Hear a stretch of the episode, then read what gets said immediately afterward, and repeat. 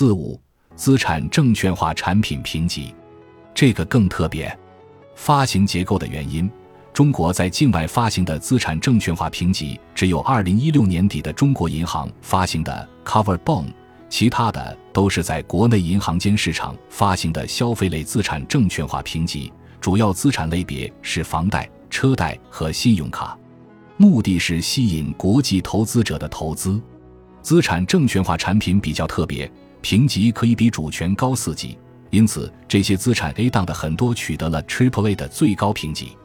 国际银行是资产证券化产品的主要的投资者。根据标普全球对银行风险资本计算方式，Triple A 评级的资产证券化产品风险暴露只有百分之二十，AA 是百分之三十，A 是百分之五十，而到了 BBB 风险暴露就是百分之一百了。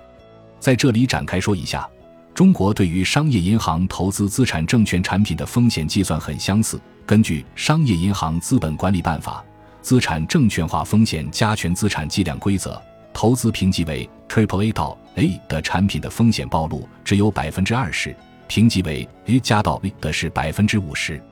国内银行投资评级为 A 以上的一个亿元的资产证券化产品，风险暴露只有两千万。对于银行的报表是有利的。本集播放完毕，感谢您的收听，喜欢请订阅加关注，主页有更多精彩内容。